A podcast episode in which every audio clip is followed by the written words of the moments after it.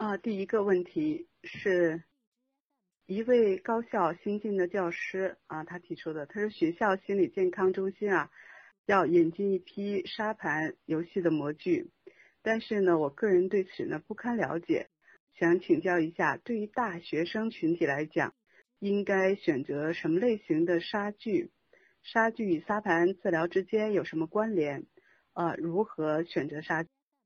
啊，就这个问题呢，大学生群体，呃，是用什么样的沙具呢？大学生基本上成人了，成人的团体其实呢，成人的团体没有太大的不同，因为成人的沙具呢，嗯，可能成人的现实需求可能会更多一些，呃，现实感会更真实一些，在处理呃问题的深度和广度上会走得更远。当然了，这是需要点时间陪伴才能走得更深的。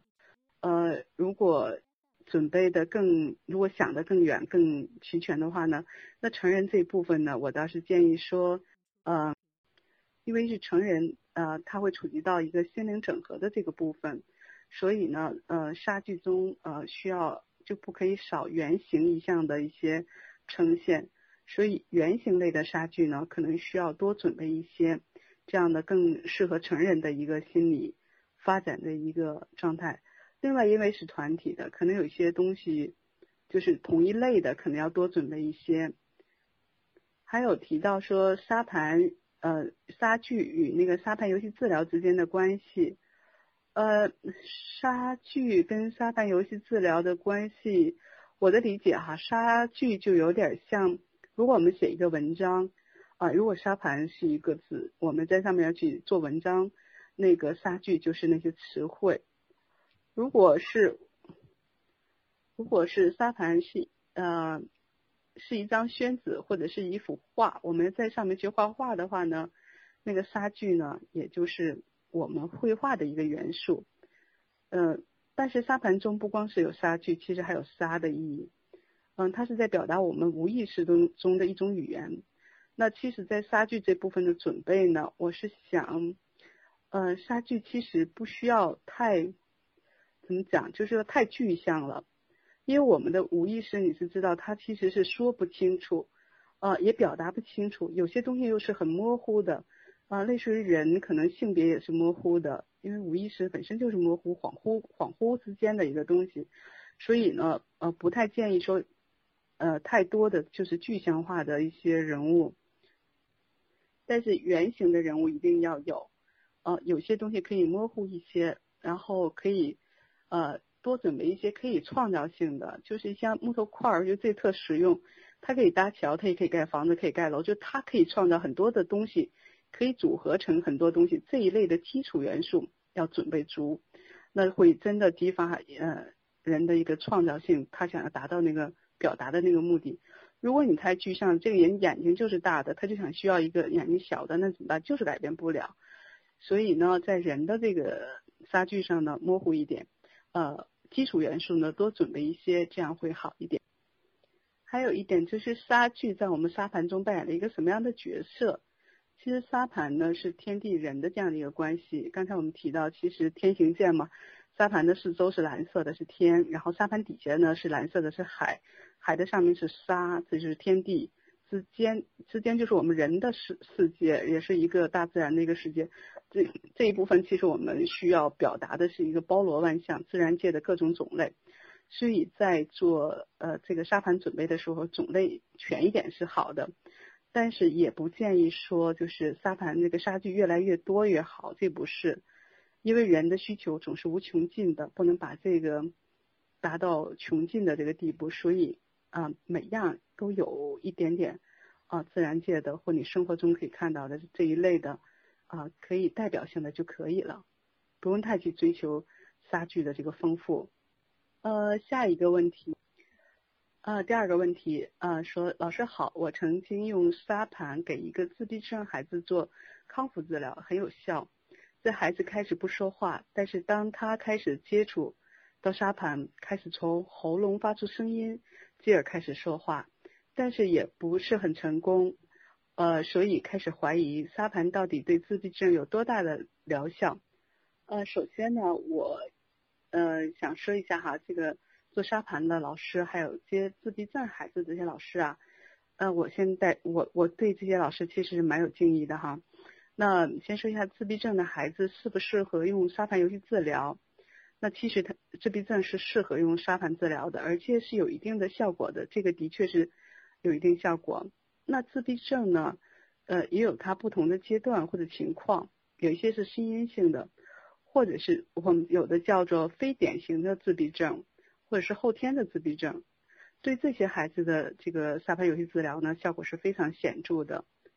呃，曾经有一段时间呢，很密集的来了一些自闭症的孩子，还有一些阿斯伯格的孩子。那有的来时候呢，是介于自闭与多动之间，呃，在屋子里头跑来跑去，像个小老鼠似的，是类似于多动。但是呢，呃，就是正规的医院，那当地最大的一个医院确诊是说是呃自闭症，呃，医生给他开开就说他是自闭症。后来来做了一年多不到两年的一个时间的治疗，嗯。医生后来又诊断说他治疗好了，然后就上学了。所以说自闭症适不适合做这个沙盘游戏治疗呢？其实也是适合的，但是在沙盘的处理过程中，对治疗师的挑战是蛮大的，因为要承载的很多，呃，要找到他成长发育中那个被卡住的那个症结，在沙盘呃在处理，这样呢才可能呃疗效会显著。还有提醒一下子呢，就是自闭症的儿童有一部分是假性的，就是医院所说的那种非典型的自闭症，呃，症状跟自闭症的症状呃很相似，嗯，那多数是因为后天教养中的一些创伤或者是一些事件，呃，然后就卡到那儿了，呃，这一类的疗效其实还是蛮显著的，嗯，其次呢，其实陪伴自闭症的治疗师，我有很大的一个体会哈。需要治疗师承载很多很多的东西，因为自闭症的疗效是很缓慢的。呃，如果治疗师这个耐心和承载力不够的话，那可能会有崩溃的感觉，说哎呦，没有回馈的这样的一个一个效果，成效不是很显著，它也不会很快。嗯，所以呢，其实我对做自闭症治疗的老师呢，倒是真的很尊敬，也很敬佩。呃，如果这个群体啊，自闭症群体的孩子没有这些有耐心、有细心啊，又有专业知识的老师的陪伴哈，这些老师和咨询师的陪伴，那这些自闭症孩子的世界呢，会将更加孤独。呃，下一个问题，啊，第三个问题，那就是沙游主要适合哪些心理症状？如果没有好转，是否就是沙盘游戏不适合呢？有没有不适合做沙盘游戏的人或者是症状呢？呃，这个问题是说沙游都适合哪些心理症状？其实儿童的心理问题呢，大部分其实沙盘游戏都是适合的，因为沙盘游戏起源于儿童的心理治疗啊，起源于儿童的呃游戏治疗。但是呃，沙盘游戏不适合三岁以下的孩子，呃，一般我会接只接四岁或四岁半以上或者五岁以上的。为什么呢？因为三岁以前的孩子，他的现实感和幻想是没有，嗯，是没分开的，就是他的那个他在幻觉、幻想之中，所以这个年龄段的孩子是不适合做这个沙盘游戏的。嗯，呃，其他的症状呢，成人的或者是呃，对于初学者来说呢，刚开始操作沙盘的治疗师，呃，还是有一定的禁忌的，就是类似于分裂症。抑郁症、癫痫症啊，类似于这样的比较重症的，倒是希望就是初学的或者开刚开始操作沙盘游戏治疗师呢，呃，就是尽量不要，就是基基本上是不建议你去啊碰这些症状的。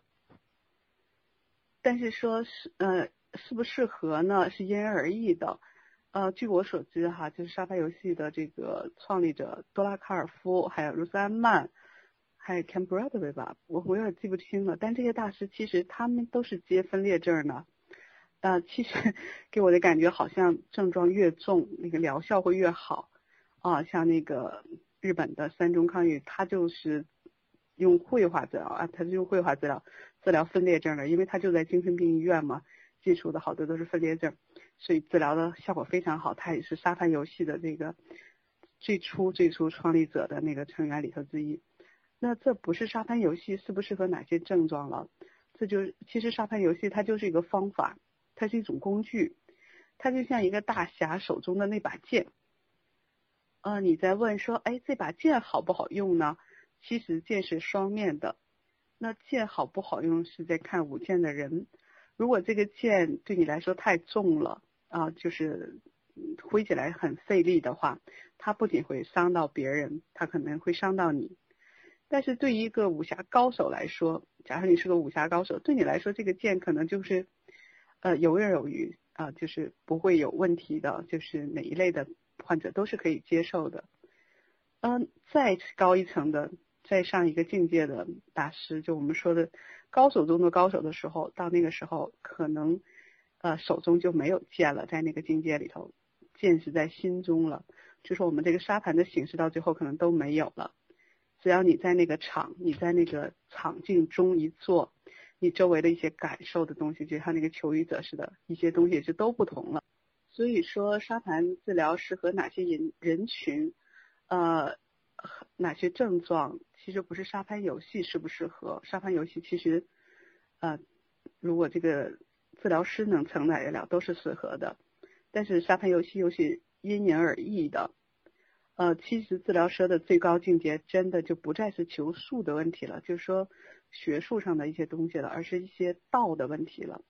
治疗师的最高境界就是，其实不是真的不是这个你的技术呃。修了怎么样？学了多少技术？治疗师最高的境界是治疗师的一个悲悯之心啊，慈悲观啊，大智若心嘛。呃，有效的心理治疗一定是很耗费治疗师心血的。好，下一个问题啊，第四个问题也是我们今天最后一个问题。第四个问题是我女儿十个月就满啊，我女儿十月份就满六岁了。特别爱啃东西，手上或者旁边有什么啃什么。我觉得他是在很紧张、很无聊或者不满足的时候就会啃。他一般不会直接表达自己的需求，很多时候绕着弯暗示着我。呃，我有时候真希望他能直接点，该怎么办呢？呃，家长的这个问题呢，提出了孩子行为上、情绪上的一个现象。嗯，他问怎么办啊？然后。我也不知道是怎么造成的，所以也不知道怎么办，不敢妄妄加的去判断哈，也不敢妄加的给建议，几行字就给孩子贴个标签，这个有点不负责任。但是从几个角度给家长一点提醒吧。呃，首先啃和咬这个动作，呃，一般我们在什么时候才会用嘴呢？在前面我们也讲了，其实动嘴呢是一个很本能的动作，是我们口欲期的。那口欲期是在哪？是零到一岁，其实是个安全感，所以我们常常会有说安全安慰的这个奶嘴儿，是用来安抚孩子心灵的啊，就是一个安慰的，也是他给给他安全的这样的一个奶嘴儿。呃，这是说到了一个啃和咬的这个动作哈，就是它的行为。还有牙齿，我们的牙齿用来干什么的呢？其实牙齿，我们其实人类的牙齿已经退化了，在动物类，动物可以呃进行攻击。的时候啊，攻击别人的时候，那其实，呃，用的就是牙齿啊，牙齿其实有一定的攻击性的，呃，咬手指，手指也是我们攻击的利爪嘛，这是攻击的一部分。那我不想说孩子不能，你提到了孩子不直接表达自己的需求，那孩子的行为模式中呢，就有绕道而行、不直接面对的这样的一个啊行为方式。他为什么？我想问的是，他为什么不去直接去面对呢？那他直接面对的话，会有什么样的后果呢？啊，这是两个角度要家长去思考。那那同时呢，其实孩子表现的一个是一个焦虑的一个行为模式，呃，他的这种行为模式后面又压抑了，或者是说压制了什么呢？嗯，这个是不是问题呢？他有没有愤怒呢？啊，这些都需要家长去。考量一下的，呃，我不去预设任何问题，只是从不同的角度提醒家长考虑一下孩子这些行为的背后到底想要表达什么。那今天的分享呢就到这里，感谢大家的收听。如果想重听这次分享的全部内容呢，可以在新乐土啊武志红微信公众账号中找到。谢谢大家，晚安。